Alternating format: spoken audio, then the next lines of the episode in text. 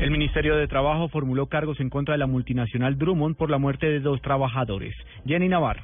Buenas noches. Los hechos ocurrieron en el pasado 4 de marzo en las instalaciones del puerto Drumo, ubicado en el kilómetro 10 vía Ciénaga Santa Marta, Magdalena, cuando los trabajadores Deiner Rafael Noguera Sierra y John Jairo Mendoza Bolaño se encontraban haciendo reparaciones de soldadura al interior de una tolva vibradora y terminaron atrapados tras la descarga de un balde de carbón. De acuerdo con lo encontrado, señala el Ministerio del Trabajo hasta ahora en el procedimiento administrativo, la Drummond incumplió con su obligación de establecer y ejecutar en forma permanente el programa de salud ocupacional, hoy sistema de gestión de seguridad y salud en el trabajo, siendo presuntamente responsable de los riesgos originados en su ambiente de trabajo, no habiendo establecido métodos de trabajo con el mínimo de riesgos para la salud dentro del proceso de producción, ausencia, instalación, operación y mantenimiento en forma eficiente.